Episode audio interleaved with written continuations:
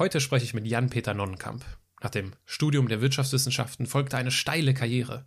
Bereits mit Anfang 30 war er Finanzvorstand bei Vielmann und begleitete das Familienunternehmen an die Börse. Nach weiteren Stationen im Top-Management entschied er sich als CFO eines DAX-Konzerns im Jahr 2012 schließlich dazu, seine Karriere mit neuen Inhalten zu füllen und kehrte zu seiner Alma Mater zurück. Heute ist er der Kanzler der ersten privaten Universität Deutschlands, die Uni Witten-Herdecke. Obwohl er nur noch einen Bruchteil seines früheren Vorstandsgehalts verdient und unter klassischen Gesichtspunkten weniger Karriere macht, ist er der Meinung, dass er heute mehr Karriere macht. Warum er das so sieht und wieso er sich nebenberuflich als Yogalehrer ausbilden lässt, das erfährst du jetzt. Vielen Dank fürs Zuhören und herzlich willkommen zu meinem Podcast. Menschen, die in keine Schublade passen. Geschichten voller biografischer Brüche. Inspiration, um neue Wege zu gehen. Auch Models können Doktor sein. Erfolgsmuster von Andersmachern. Der Podcast mit Wirtschaftswissenschaftler, Model und Berater Dr. Aaron Brückner. Meine Eltern haben mir hinterher berichtet, dass ich schon im Alter von acht Jahren die Börsenkurse im Radio hörte und meine erste Aktie, eine Aktie von RWE, hatte ich glaube ich auch schon mit zehn von meinem Taschengeld mir zusammengespart. Das war der Beginn einer Industriekarriere, die mich im Alter von 33 oder 34 Jahren zum Finanzvorstand dieses Unternehmens führte. Wenn man an einem Konzern jetzt äh, den Erfolg sieht, ich kann den äh, Gewinn von einer Milliarde auf 1,1 Milliarde steigern. Das ist natürlich ein großartiger Erfolg, es sind 100 Millionen mehr.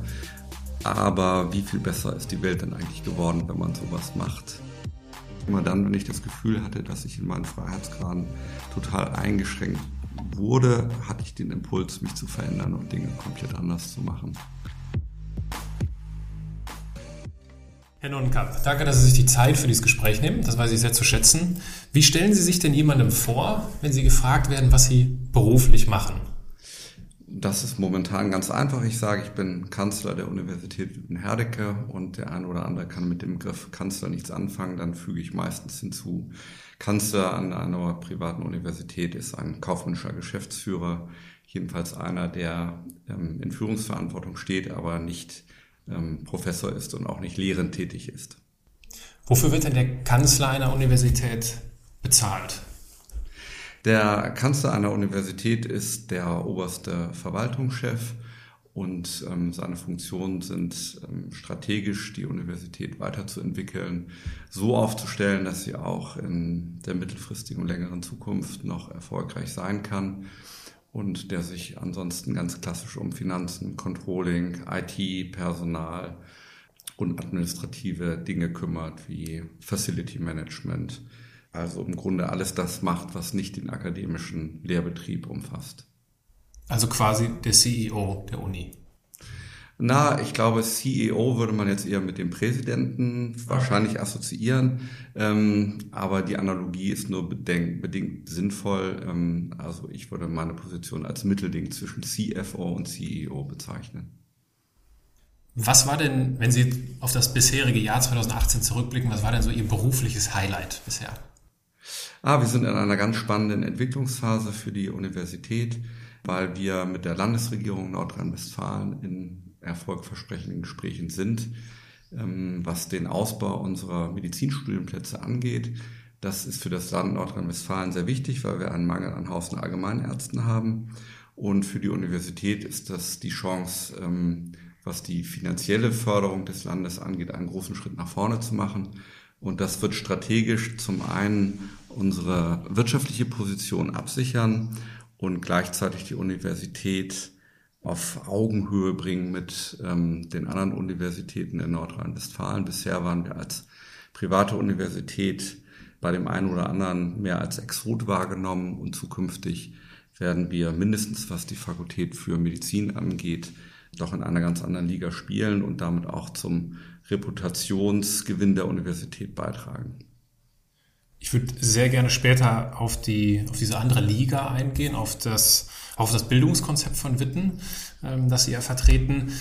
Würde aber zunächst mich einmal gern mit, Ihrem, mit Ihrer Vita beschäftigen und herausfinden wollen, wie Sie denn die Person geworden sind, die Sie heute sind.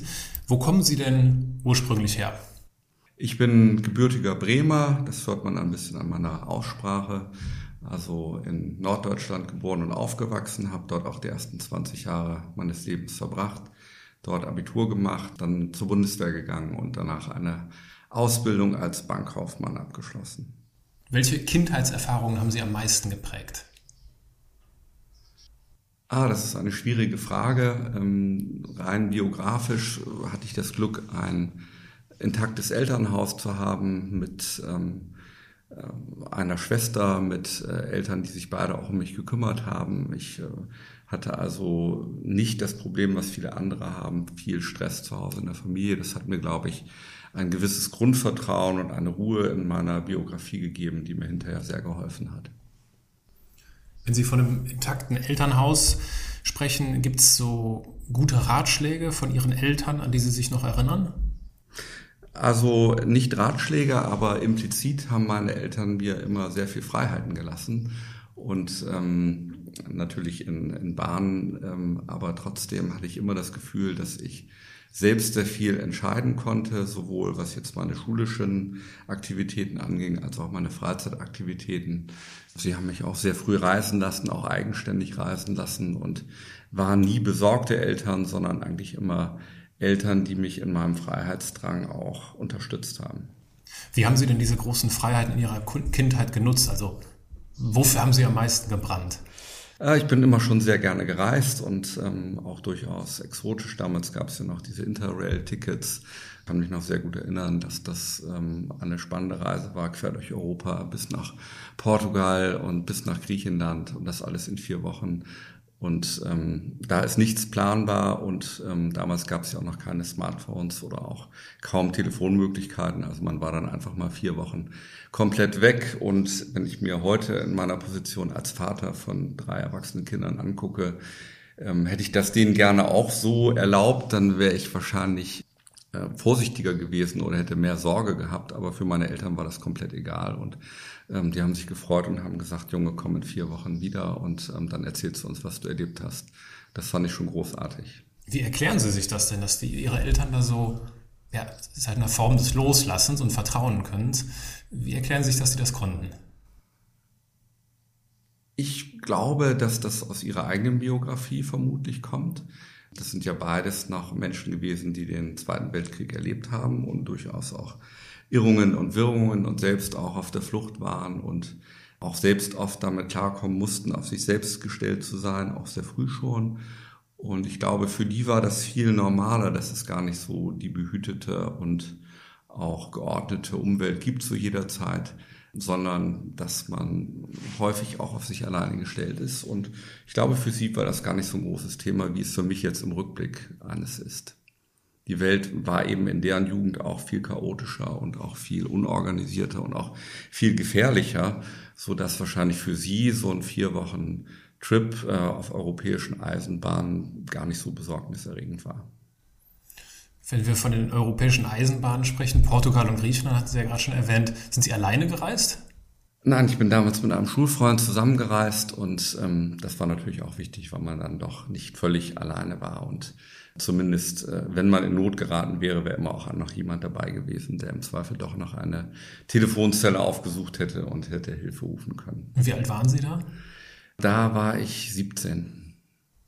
Und was war so, wenn Sie uns mit auf diese Reise nehmen, was war so einer der prägendsten Erlebnisse?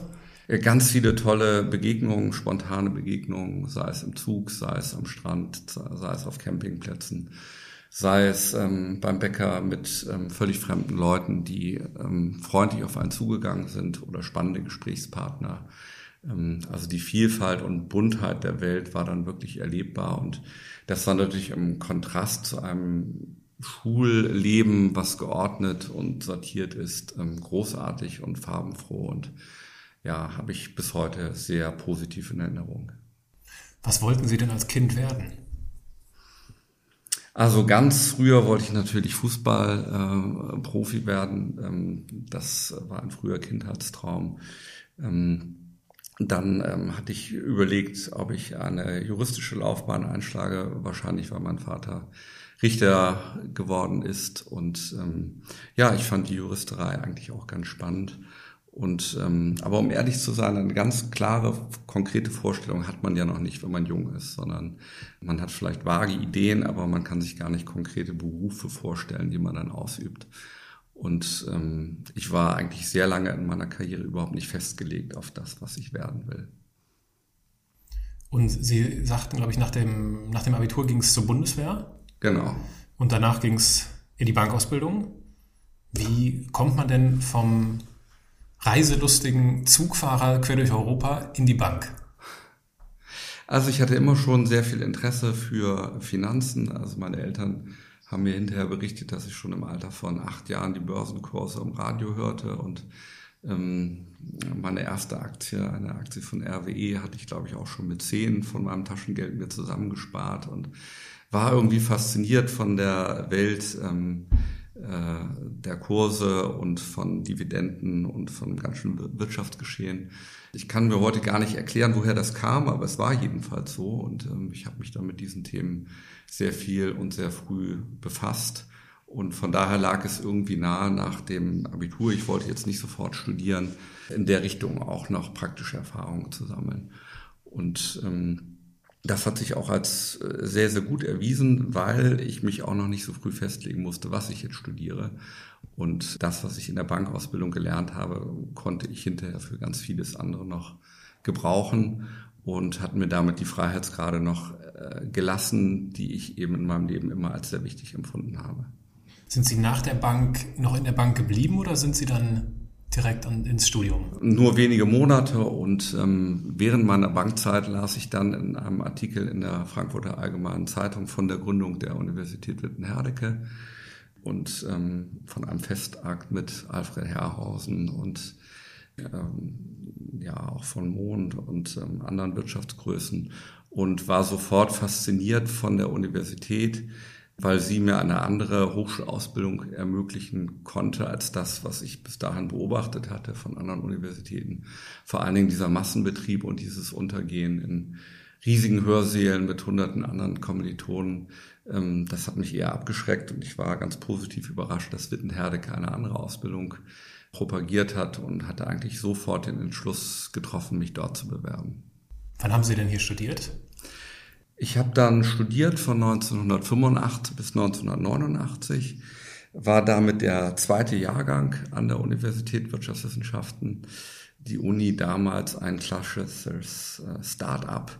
Wir waren, es gab einen Jahrgang Medizin mit etwa 25 Studenten und einen Jahrgang Wirtschaft vor uns. Ähm, also wir waren dann im Endeffekt etwa 100 Studenten und eigentlich eine, eine große Familie. Jeder kannte jeden. Und ähm, Startup heißt auch, es war chaotisch, es war wenig organisiert, es gab kaum Strukturen, man hatte das Gefühl, man ist Teil eines großen Experimentes. Und ich hatte auch das Gefühl, keiner hatte einen Plan, wie dieses Studium ablaufen sollte. Und viele haben experimentiert. Aber das war ja sicherlich nicht immer positiv, oder? Dieses Chaos. Das war ganz und gar nicht positiv. Es hat mich ähm, in meiner Erwartung auch sehr enttäuscht, wenn ich das mal mit Silben trennen darf, weil man natürlich das Gefühl hatte, an einer Universität müsste einem eigentlich Wissen vermittelt werden und es muss jemanden geben, der uns erklärt, wie die Welt funktioniert oder Sachverhalte erklärt und die, ähm, das Verhalten unserer Professoren war aber genau das Gegenteil. Ich kann mich gut an eine erste Stunde erinnern bei Professor Gerd Walger, der das komplett umgedreht hat und gesagt hat, jetzt sagt mal, was ihr, ähm, wie ihr euch euer Studium vorstellt und sagt mal, wie ihr es organisieren würdet. Und wenn ihr euch dazu Gedanken gemacht habt, meldet euch wieder und damit ähm, macht er auf dem Absatz kehrt und verließ das Klassenzimmer und hinterließ ähm, 25 äh, wütende Studenten hinter sich. Ja, und wie ging es dann weiter? Ja, dann ging das los, was ich heute im Nachhinein als Studium bezeichne. Wir haben gelernt, mit diesem scheinbaren Mangel umzugehen und haben tatsächlich angefangen, uns Lehrbücher zu organisieren und zu gucken, was lernt man denn so im Laufe seines Studiums. Haben dann angefangen, uns Sachverhalte anzulesen. Und ähm, irgendwann kehrte ja auch Professor Gerd Weiger zurück und war dann auch bereit, mit uns darüber zu diskutieren. Aber didaktisch war das natürlich ein Element, was vielleicht heute noch an der Universität auch vorhanden ist, nämlich ein, ein Umkehren und ein mehr auf Selbstverantwortung hinzielendes Lernverhalten, versus da steht jemand vorne im Hörsaal und äh, liest etwas vor. Ähm, die Studenten schreiben mit und ähm, haben dann den Eindruck, sie hätten etwas gelernt. Also die andere, Effekt, andere Methode ist definitiv effektiver. Und ähm, ich glaube, das war auch das didaktische Konzept seiner Zeit.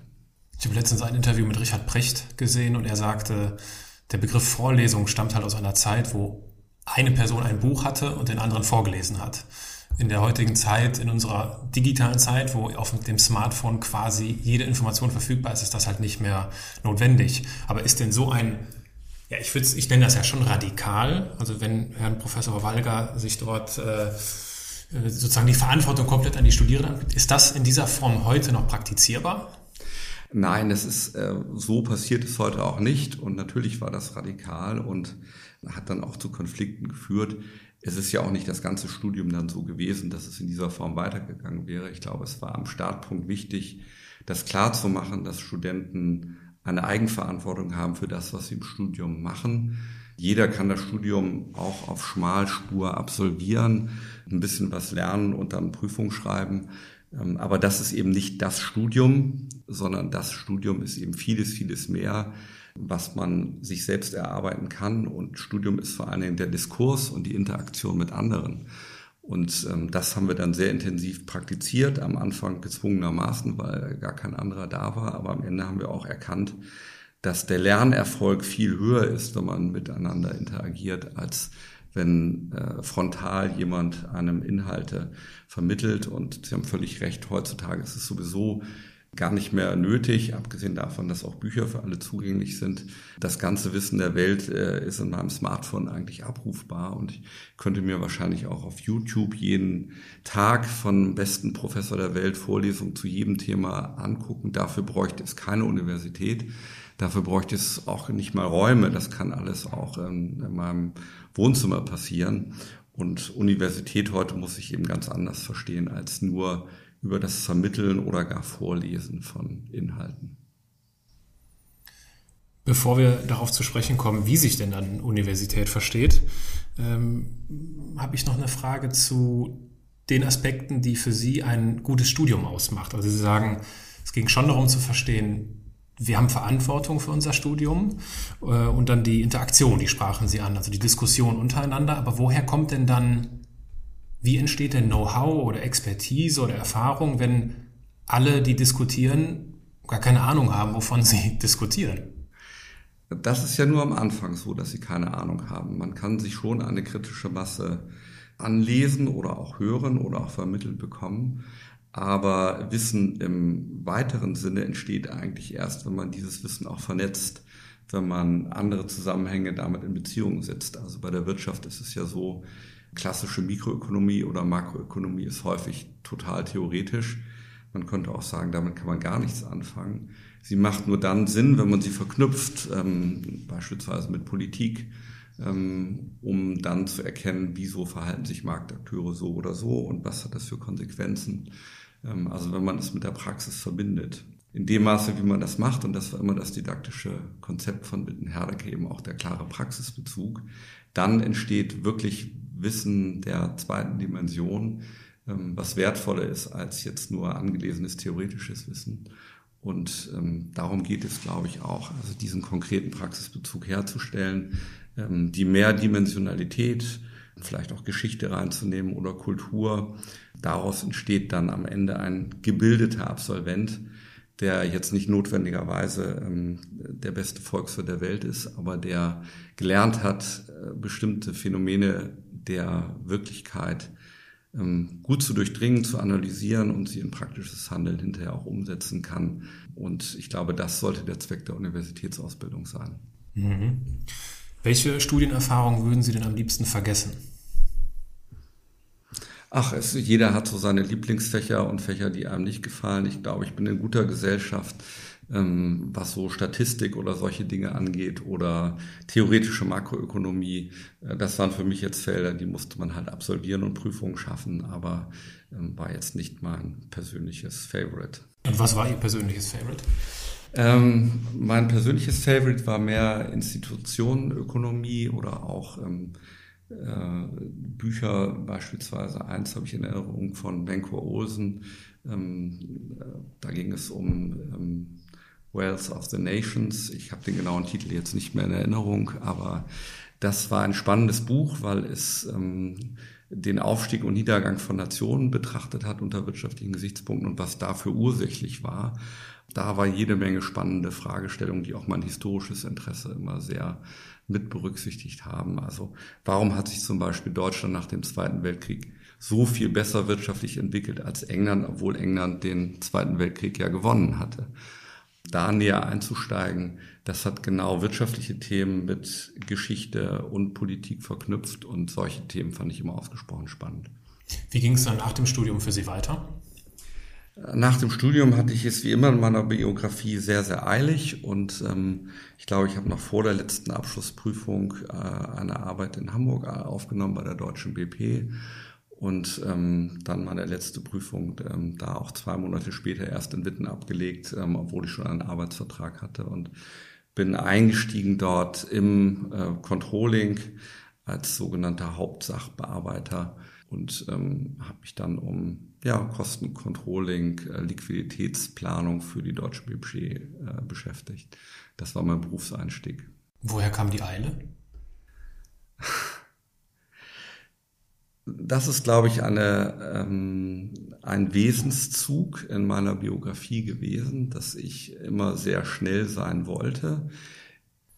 Aus der Rücksicht heute mit 55 Jahren würde ich sagen, ähm, vielleicht wollte ich immer schnell Geld verdienen und wollte immer weg aus der gefühlten Abhängigkeit, der finanziellen Abhängigkeit von anderen. Und der einzigste Weg dafür war, relativ rasch anzufangen, auch dann ähm, eine Karriere zu machen. Hinzu kam, dass ich dann auch heiraten wollte und Familien gründen wollte und hatte so den klassischen Impuls, dass äh, dafür notwendig ist, dass ich auch eine bezahlte Arbeit annehme. Und nach so vielen Jahren ähm, äh, Bundeswehrbanklehre, Studium mit ähm, wenig finanziellen Möglichkeiten hat es mich natürlich auch gereizt, mal irgendwann etwas mehr zu verdienen, um sich dann auch mal Wünsche zu erfüllen. Da liegt mir jetzt die Frage äh, auf dem Herzen, haben Sie Karriere gemacht?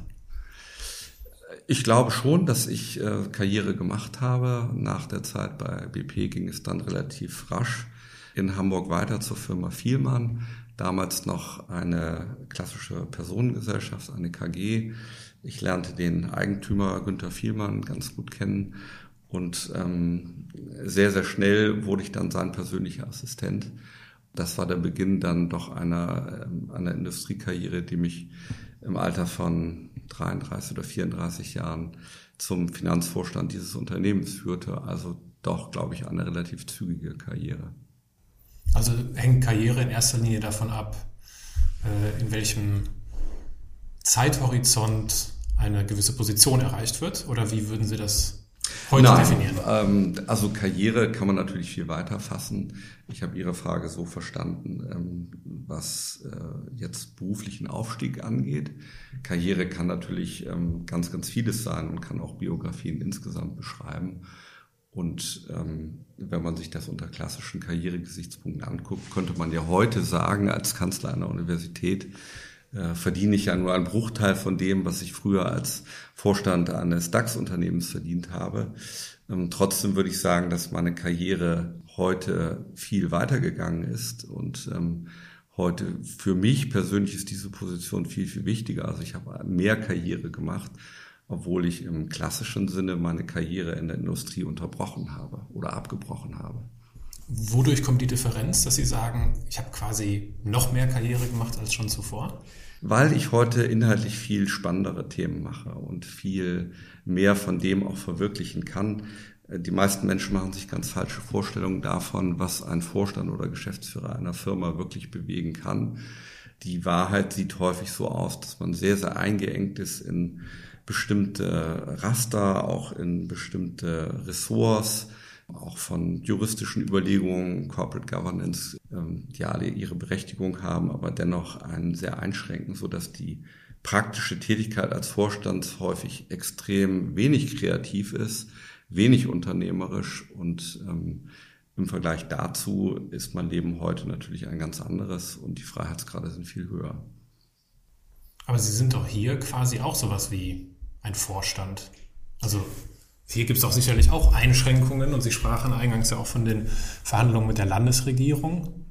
Ja, aber äh, die Position hier als Kanzler dieser Universität hat viel mehr unternehmerische Freiheitsgrade und viel mhm. mehr als in jeder anderen Position habe ich das Gefühl, dass ich gemeinsam mit meinem Kollegen, dem Präsidenten der Universität, zusammen tatsächlich wie echte Unternehmer agieren können. Im positiven wie im negativen Sinne. Es hängt schon davon ab, ähm, welche Entscheidungen wir treffen, ob die Universität langfristig erfolgreich ist oder nicht.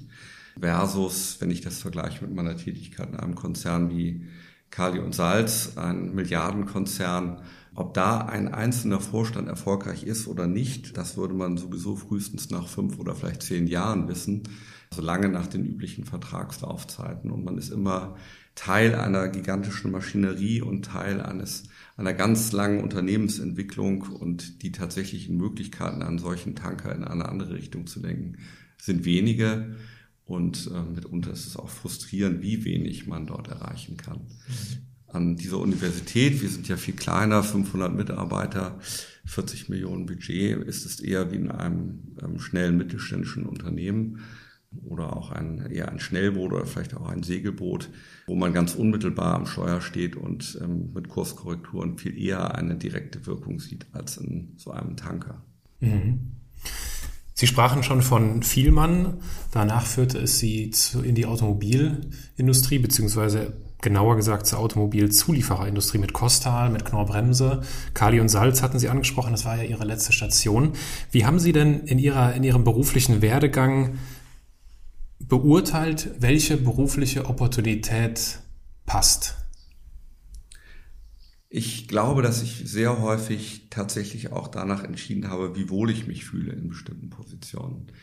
Und immer wenn ich den Eindruck hatte, dass ähm, an, in dieser Hinsicht die Einschränkungen zu groß waren, war ich tendenziell offen für Ansprachen und ähm, als Führungskraft wird man ja sehr häufig mit Headhunter-Angeboten konfrontiert.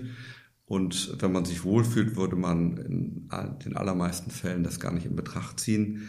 Wenn man aber ohnehin Zweifel hat, ob es die richtige Aufgabe ist oder Funktion oder die richtigen Menschen und ob es einfach Spaß macht, dann ist man empfänglicher. Und so war es eigentlich bei allen meinen beruflichen Wechseln auch. Die Zeit bei Vielmann war ausgesprochen interessant und glücklich und ähm, ich durfte Projekte machen wie den Börsengang des Unternehmens, was ich äh, ganz verantwortlich ähm, als Projektauftrag hatte. Eine sehr persönliche Beziehung zu dem Firmengründer Günther Vielmann. Das hat mich sehr, sehr viele Jahre trotz objektiv miserabler Arbeitsbedingungen sehr, sehr glücklich gehalten in dieser Position.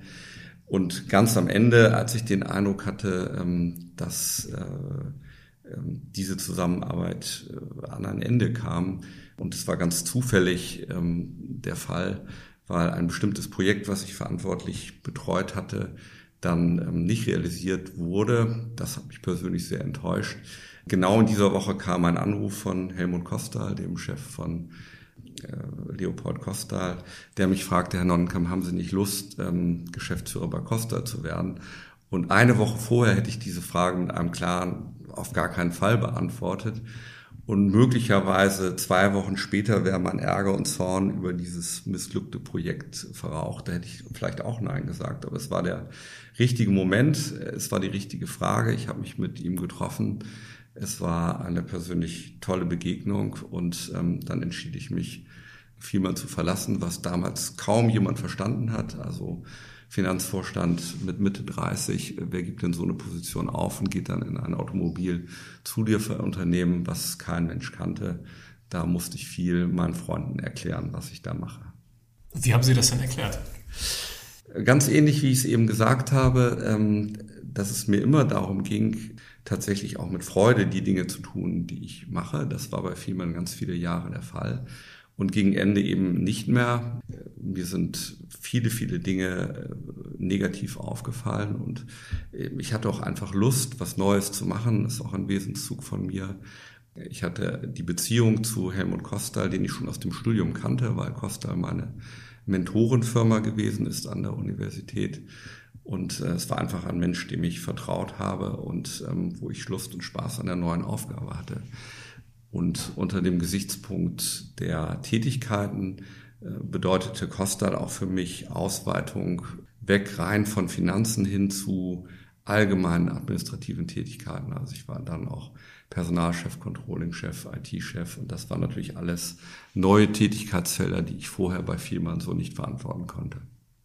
Jetzt ist das ja schon eine, eine großartige Erinnerung. Also das, was Sie gerade geschildert haben, dass wenn der Anruf eine Woche vorher gekommen wäre, hätten Sie ein klares Nein als Antwort gegeben und wenn es zwei Wochen später äh, gekommen wäre, der Anruf, dann wäre es wahrscheinlich schon verflogen, der Ärger. Ähm, glauben Sie an sowas wie Schicksal oder ist das für Sie einfach belangloser Zufall? Ja, das ist schwierig, das ähm, sozusagen wissenschaftlich herzuleiten. Ich glaube schon ähm, daran, dass Biografien nicht zufällig sind. Ich glaube jetzt auch nicht an Schicksal, sondern ich glaube, die Dinge passieren immer genau dann, wenn sie passieren sollen und alle Dinge haben auch so die richtige Zeit. Und ich glaube, dass auch alles irgendwo zusammenhängt und man das gar nicht so sehr in Einzelteile zerlegen sollte. Bezogen auf diesen Moment, glaube ich, hatte in mir selbst, ähm, haben die Entwicklung einen Reifegrad erreicht, dass ich offen war für die Entscheidung und an anderer Stelle, ähm, ganz unabhängig von mir, ist das Gleiche passiert in einer Firma Costal, die dann in einer Situation war, wo sie auch ein Jahr vorher wahrscheinlich noch nicht gesucht hätte und ein Jahr später auch wieder anders gesucht hätte. Und im Zusammenwirken entstehen dann solche Momente. Die einen nennen das Schicksal, ich würde es aber eher als ähm, äh, das ganze Leben eher als Einheit betrachten, denn als einzelne Schicksalsmomente. Jetzt haben Sie ja Erfahrung in familiengeführten Organisationen, das ist ja Kostal genauso. Bin mir nicht sicher, Knorr Bremse ist mit Sicherheit auch in Familienhand gewesen. Ist auch ein Eigentümer, ja. ein Eigentümer. Äh, K&S sicherlich nicht als äh, börsennotiertes Unternehmen. Worin unterscheidet sich denn die Führung eines Familienunternehmens von der eines börsennotierten Konzerns für Sie? Ja, Familienunternehmen, wenn sie denn gut geführt sind, zeichnen sich dadurch aus, dass sie ähm, in der Person des Inhabers, wenn er denn tätig ist, natürlich immer einen Letztverantwortlichen haben, der häufig auch über Generationen denkt und sich vielleicht noch an seinen Vater erinnert und an seinen Großvater äh, oder auch ähm, an die Großmutter, die das Unternehmen gegründet haben und sich in einer längeren Kontinuität sieht und deswegen auch immer daran interessiert ist, längerfristig ähm, erfolgreich zu arbeiten. Bei großen Aktiengesellschaften ist es häufig genau umgekehrt, wobei es da natürlich auch Beispiele gibt von Unternehmen, die sehr langfristig gut geführt werden. Aber die Versuchung ist immer da, von Quartalsbericht zu Quartalsbericht oder von Jahresbericht zu Jahresbericht zu denken oder bei Managern einfach auch schlicht an die Laufzeit der eigenen Verträge. Und ähm, mein Erleben war häufig, dass es in reinen Kapitalgesellschaften mitunter eher um den kurzfristigen Erfolg als um den langfristigen Erfolg geht. Das wird jetzt nicht jedem Unternehmen gerecht, aber Sie haben ja mehr nach einer grundsätzlichen Kategorisierung gefragt und ich glaube, das ist schon der Unterschied. Und diese Kapitalgesellschaften sind häufig dann ja auch noch mit Aufsichtsorganen wie Aufsichtsrat ähm, äh, ja, versehen, die auch nochmal einen anderen Einfluss ausüben und auch Vorstände in ihren Freiheitsmöglichkeiten begrenzen, während Familienunternehmer da häufig auch ja, unabhängiger agieren können. Das halte ich häufig auch für einen Vorteil. Jedenfalls für einen Manager in einem solchen Unternehmen, wenn er nah am Eigentümer tätig ist, ähm, heißt das eigentlich mehr direkte Einflussmöglichkeiten als in größeren Aktiengesellschaften.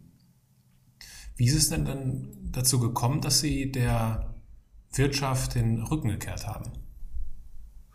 Ja, das war eigentlich ein Zufall, als die Zeit bei K plus S zu Ende ging war ich zunächst sehr, sehr traurig, dass es der Fall war und hatte auch instinktiv wieder äh, geschaut ähm, nach einer Anschlusstätigkeit. Ich konnte mir gar nicht vorstellen, ein anderes Leben zu führen, denn als äh, Vorstand einer großen Aktiengesellschaft oder als Geschäftsführer. Aber die Suche zog sich dann auch ein bisschen hin und gleichzeitig ergab sich einfach die Möglichkeit eines Kontaktes wieder zurück an meine alte Universität Konkret ähm, ein Freund von mir aus alten Zeiten, Peter Pohlmann, auch ein großer Förderer der Universität Witten-Herdecke, Gründer von Poco ähm, Möbelkette, ähm, der immer den Kontakt zur Universität hatte. Den traf ich und er berichtete mir und sagte, Mensch, hast du nicht Lust, ähm, an der Universität Wittenherdecke suchen sie einen neuen Kanzler, guck dir das doch mal an ähm, und wenn dir das gefällt, ist das doch was für dich. Das konnte ich mir anfangs überhaupt nicht vorstellen. Und in einer Mischung aus äh, Neugier und auch, weil ich Peter Pohlmann den Gefallen tun wollte und es nicht einfach ablehnen wollte, bin ich dann äh, mal wieder nach Witten gefahren, um ein Gespräch zu führen mit dem Präsidenten Martin Butzlaff. Und das hat mir außerdem gut gefallen. Das Gespräch war schon sehr, sehr inspirierend für mich und hat mich nachdenklich gemacht, ob das nicht eigentlich der richtigere Schritt ist, in eine solche Position zu gehen versus erneut in ein Unternehmen. Was war da ausschlaggebend am Ende des Tages für dieses Gefühl, dass Sie sagen, ja, das ist, das ist der richtige Schritt? Ich glaube, das ist eine Mischung von der ganz besonderen Atmosphäre, die es in Witten gibt, von der jeder berichtet, der hier mal gewesen ist. Viele, viele junge Leute, 2000 Studierende, mit denen man natürlich sehr häufig zusammentrifft, gemeinsame Projekte macht. Menschen, die ganz am Beginn ihrer Ausbildung sind, die neugierig und offen sind, ähm, aber auch schon enorm viel Potenzial haben und das übt eine ganz eigene Faszination aus, mit, mit diesen jungen Leuten zusammen zu arbeiten, Projekte zu machen. Das ist ein Teil der Faszination. Der andere ist äh, große äh, Möglichkeiten, hier wirklich den Unterschied zu machen. Äh, als ich zur Universität kam, war sie noch in einer ganz schwierigen Situation. Sie war finanziell ähm, gerade noch vom Abgrund äh, quasi äh, gerettet worden. Aber es gab zweistellige Millionenbeträge an Schulden. Es gab einen Haushalt, der je nach Rechnung zwei bis drei Millionen Euro pro Jahr defizitär war. Und es gab aus meiner Sicht auch wenig organisatorische Einmütigkeit innerhalb der Universität, ein schwerer Streit beispielsweise mit den Studierenden über Studienbeiträge, also eine ganz, ganz schwierige Situation für die Universität, objektiv schwierig. Und gleichzeitig habe ich ähm, aber auch gesehen, dass ich mit meinem Wissen und den Dingen, die ich in meinem Leben beruflich gelernt habe, hier sehr, sehr viel Positives auch bewirken kann. Und das hat mich sehr, sehr gereizt, also mein eigenes Wissen, auch mein biografisches Wissen, mein fachliches Wissen, hier für eine gute Sache einzusetzen. Ähm, jetzt in Unternehmen nicht per se schlechte Dinge, aber eine Universität ist ideell natürlich nochmal was ganz anderes, als wenn man an einem Konzern jetzt äh, den Erfolg sieht, ich kann den äh, Gewinn von einer Milliarde auf 1,1 Milliarde steigern. Das ist natürlich ein großartiger Erfolg, sind 100 Millionen mehr. Aber wie viel besser ist die Welt denn eigentlich geworden, wenn man sowas macht? Im Vergleich dazu, dass man hier vielleicht im Laufe seines Berufslebens hunderte von jungen Menschen irgendwo mit seinem Beispiel auch ähm, was mitgeben kann auf ihrem Lebensweg. Mhm. Jetzt haben Sie ja, sprachen Sie ja auch schon davon, zahlreiche Berührungspunkte mit diesen jungen Menschen. Was würden Sie denn einem jungen Menschen empfehlen, wenn er nicht weiß, was er studieren soll?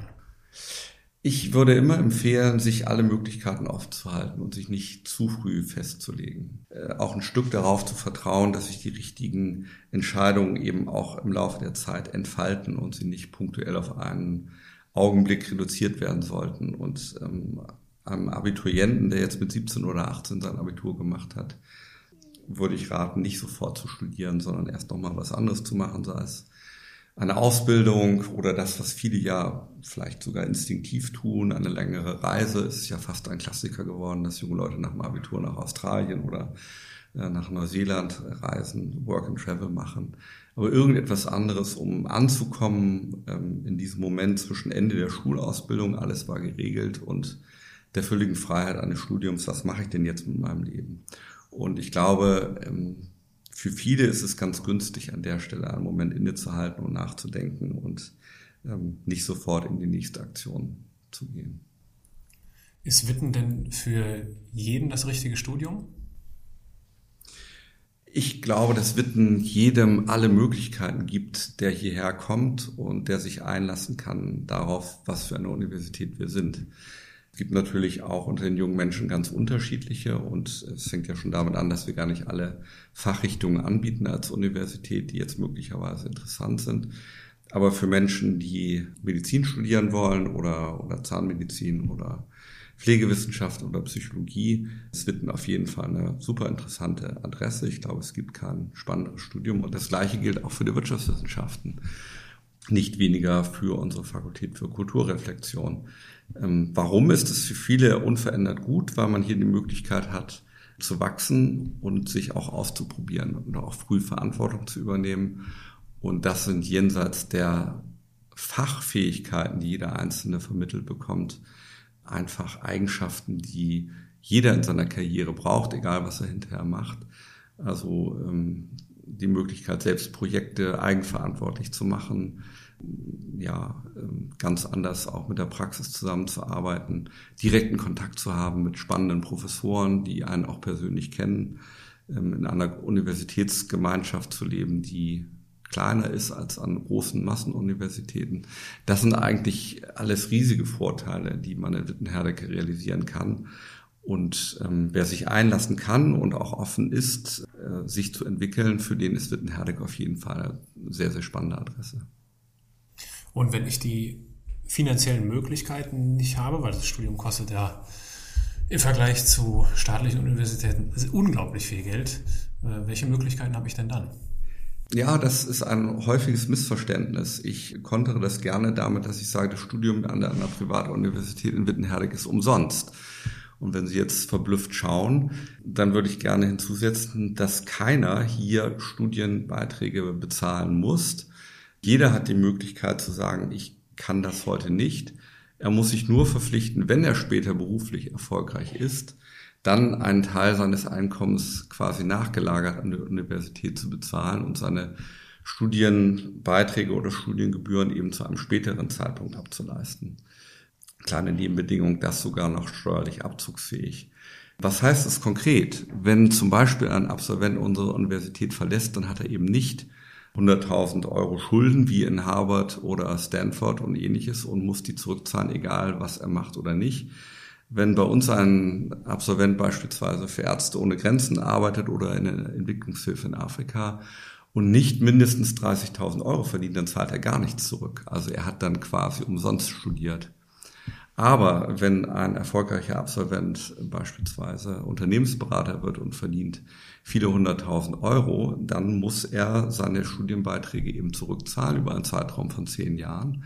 Und ähm, das ist aus meiner Sicht die sozialverträglichste Art und Weise, wie überhaupt Studium finanziert werden kann.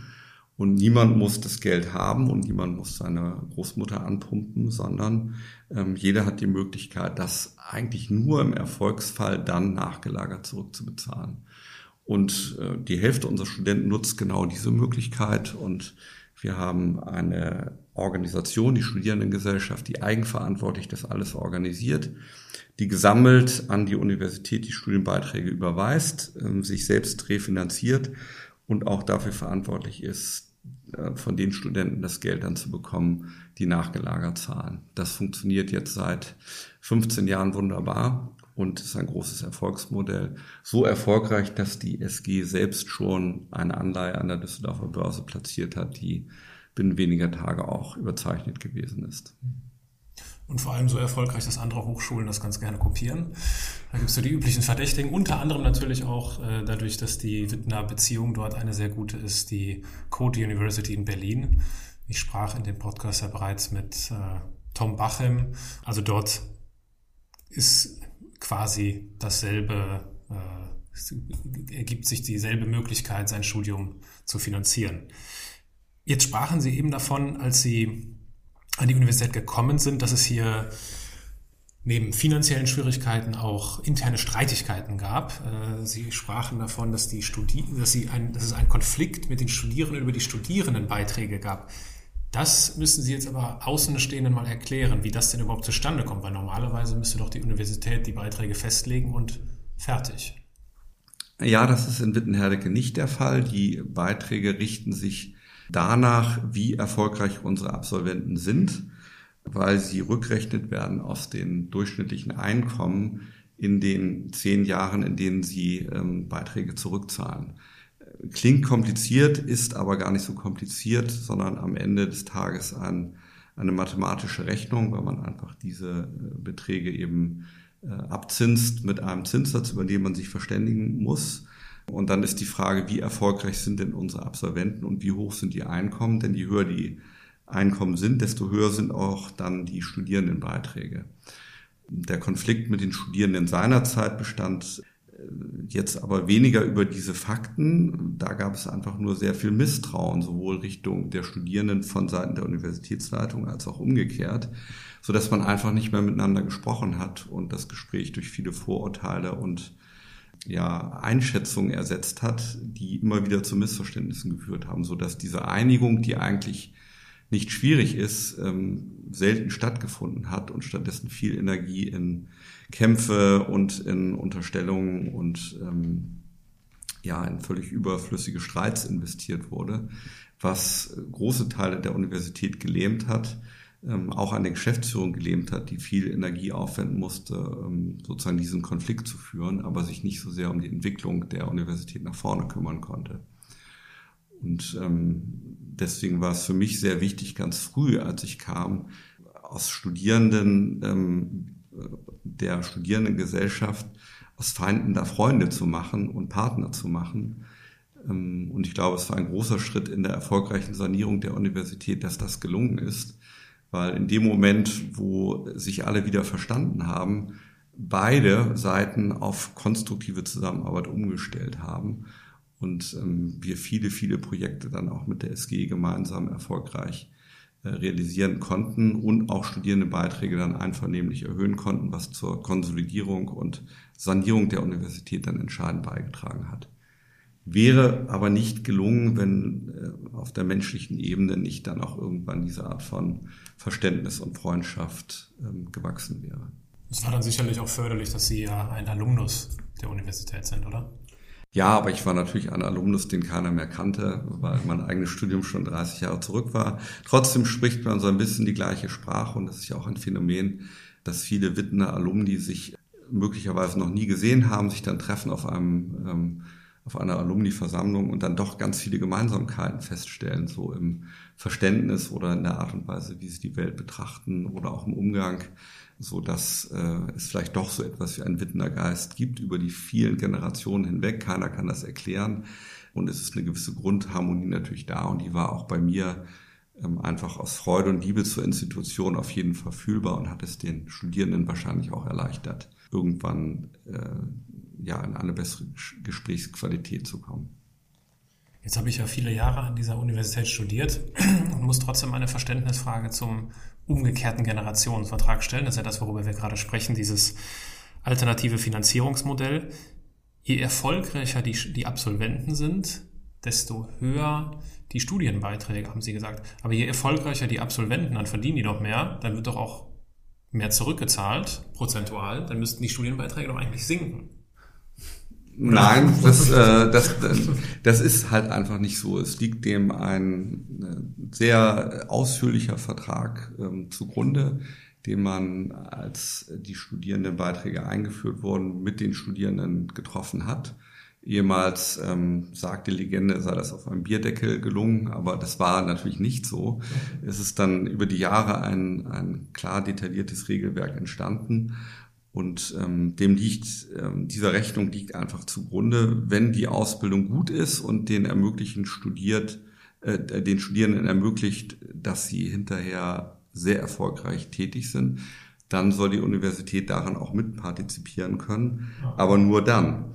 Okay. Und im umgekehrten Fall würde es ja genauso gelten. Also wenn jetzt ähm, unsere Absolventen ähm, keine guten Einkommen erzielen oder vielleicht sogar rückläufige, dann würden auch nach dieser Logik die Studierendenbeiträge sinken. Okay. Also im Grunde ein, eine Erfolgsbeteiligung der Universität an der Qualität ihrer eigenen Ausbildung ist damit implizit verbunden. Dann habe ich das endlich verstanden. ich würde gern nochmal so einen ganz äh, einen ganzheitlichen Blick auf Ihren Werdegang werfen und sie fragen, ob sie stolz darauf sind, was sie bisher erreicht haben. Ja, also stolz ist kein Wort, das mir jetzt besonders gut gefällt, weil es immer was von, ähm, von Eitelkeit oder, oder ähm, überhaupt Beurteilung mit sich bringt. Ich glaube, dass ich ähm, natürlich Glück habe, dass ich viele Möglichkeiten hatte im Laufe meiner Karriere und Ähm, nicht immer habe ich die richtige Entscheidung getroffen und alles, was im Nachhinein möglicherweise als toller, geplanter Karriereweg aussieht, ist häufig auch von Glück und Zufälligkeiten beeinflusst. Also jeder sollte auch demütig dafür sein, dass er überhaupt gesund und ähm, bei klarer geistiger Fähigkeit in der Lage ist, ähm, eine solche Karriere zu machen. Und das liegt nicht nur an einem selbst, sondern auch an vielen Zufälligkeiten. Und ich kenne viele Leute, die viel besser waren als ich, die keine Karriere gemacht haben, einfach weil sie vielleicht Pech hatten oder Schicksalsschläge hätten oder einfach nicht ähm, Glück hatten. Ähm, deswegen ist Stolz auf jeden Fall nicht der richtige Begriff. Ich versuche ähm, in meiner Entwicklung nie zum Ende zu kommen, sondern ähm, mich weiterzuentwickeln. Und äh, bisher hatte ich immer das Gefühl, dass ich mich als Persönlichkeit und Mensch weiterentwickeln konnte. Ganz aktuell äh, werde ich das auch wieder machen. Jetzt ähm, äh, werde ich beispielsweise ab Oktober eine Ausbildung zum Yogalehrer absolvieren, nebenberuflich und ähm, will dann im nächsten Jahr auch als Yogalehrer tätig sein. Das ist etwas, was ich nie geplant hatte und auch vor zehn Jahren hätte ich, äh, habe ich noch nicht mal Yoga gemacht. Soll ihn aber eigentlich nur verdeutlichen, ähm, dass Entwicklungen hoffentlich nie zu Ende sind, sondern dass es, dass es weitergeht. Und das eröffnet mir wieder neue Dimensionen. Deswegen werde ich meine Arbeit hier als Kanzler der Universität, wenn man mich denn lässt, auch nicht aufhören. Ähm, aber es ist für mich wieder ein wes wesentlicher Schritt. Und ähm, das Eintauchen in eine Welt, ähm, beispielsweise des Buddhismus oder einfach äh, des, des, der Mindful-Bewegung, ähm, das ist für mich gerade ein ganz spannendes Thema und da geht meine Entwicklung in der Richtung auch weiter. Und ja, das ist nichts, worauf man stolz sein sollte, soll nur verdeutlichen. Ich glaube, wir haben viele Möglichkeiten in uns schlummern, ganz verschiedene. Und ich würde jedem wünschen, dass er auch nicht nur eindimensional lebt, sondern dass er auch diese Vielfalt der Möglichkeiten erkennt und im Idealfall auch nutzen kann. Was reizt Sie denn am Yoga? Am Yoga reizt mich die Kombination aus ähm, natürlich ja Meditation an erster Stelle, tatsächlich auch die Chance mal zu haben, zur Ruhe zu kommen, ähm, äh, andere Dimensionen kennenzulernen. Ähm, natürlich hat es auch ein körperliches Element. Äh, wenn man wie ich 55 ist, sollte man was für seine Beweglichkeit tun. So eine Yogastunde über 90 Minuten ist auch durchaus ähm, anstrengend und ist auch ein Fitnessaspekt. Ich habe aber auch unheimlich viele interessante Menschen dabei kennengelernt. Menschen, die ein bisschen nachdenklicher sind und für die äh, Nachhaltigkeit wichtig ist. Menschen, die sich nur noch vegan ernähren oder die ähm, darauf achten, wie es in der Umwelt so weitergeht. Und viele Idealisten, wenn man so will. Und ich finde es erfrischend, mit diesen Menschen zusammenzutreffen und sich auszutauschen. Und es gibt mir auch auf der Ebene von persönlichen Freundschaften eine Menge, mich ähm, mit Yoga zu beschäftigen. Wie ist es dazu gekommen? Haben Sie irgendwie ein Buch gelesen, einen Vortrag gehört oder wie ist es, wie ist das entstanden? Ja, eigentlich ist es so entstanden, dass äh, meine Frau mir mal eine Probe-Yoga-Stunde geschenkt hat, weil sie das selbst seit vielen Jahren macht. Und äh, ganz zu ihrer und meiner Überraschung fand ich das so gut, dass ich das dann gelegentlich ähm, weitergeführt habe. Und ähm, äh, ganz konkret, als es bei Karl und Salz zu Ende ging und ich auch einfach Zeit hatte und Zeit zum Nachdenken hatte, habe ich mich intensiver mit dem Thema befasst. Und dann sehr intensiv angefangen, ähm, äh, Yoga zu praktizieren, interessante Menschen und Lehrer kennengelernt dabei.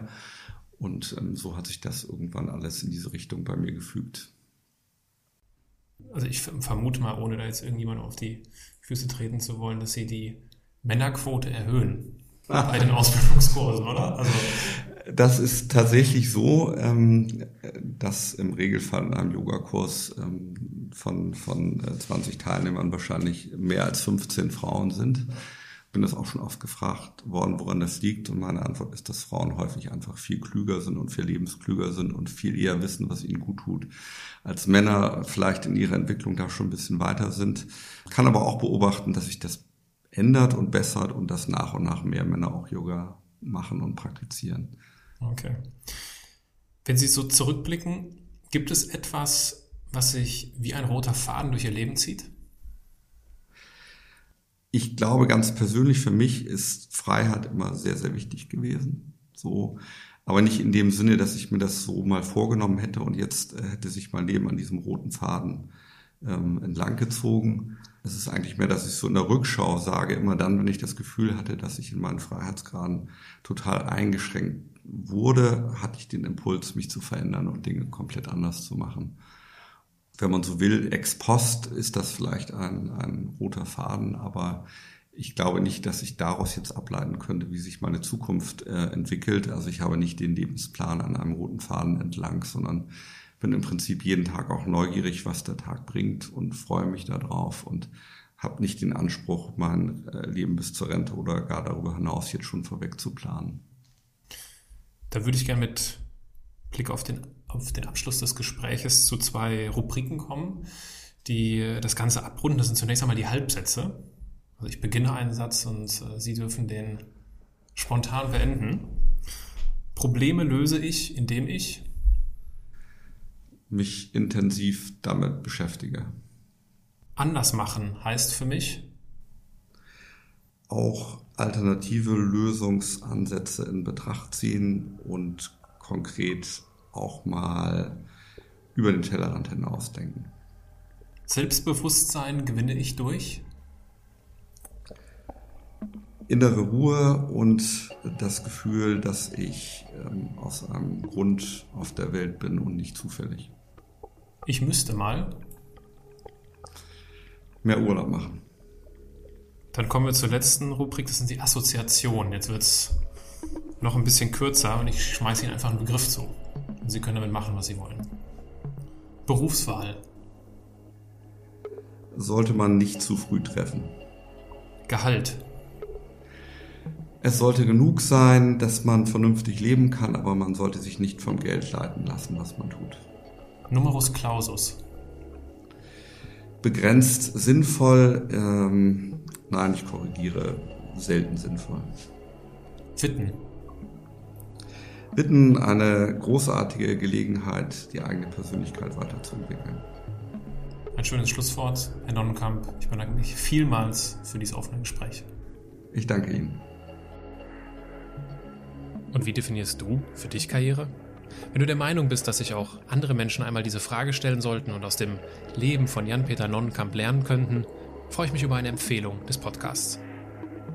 Alle relevanten Links und Hinweise zu dieser Folge findest du in den Show Notes. Wenn du meinen Podcast zu den Erfolgsmustern von Andersmachern unterstützen möchtest, gibt es genau zwei Möglichkeiten.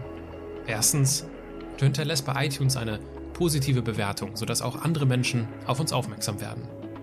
Zweitens, Du schickst mir den Namen einer Andersmacherin oder eines Andersmachers, die du kennst oder die du gerne in diesem Podcast hören würdest. Ich würde mich dann darum bemühen, diese Person für ein Gespräch zu begeistern. Kontakt zu mir kannst du über die üblichen Kanäle aufnehmen. Über meine Webseite, mein Xing- oder LinkedIn-Profil oder bei Facebook und Instagram.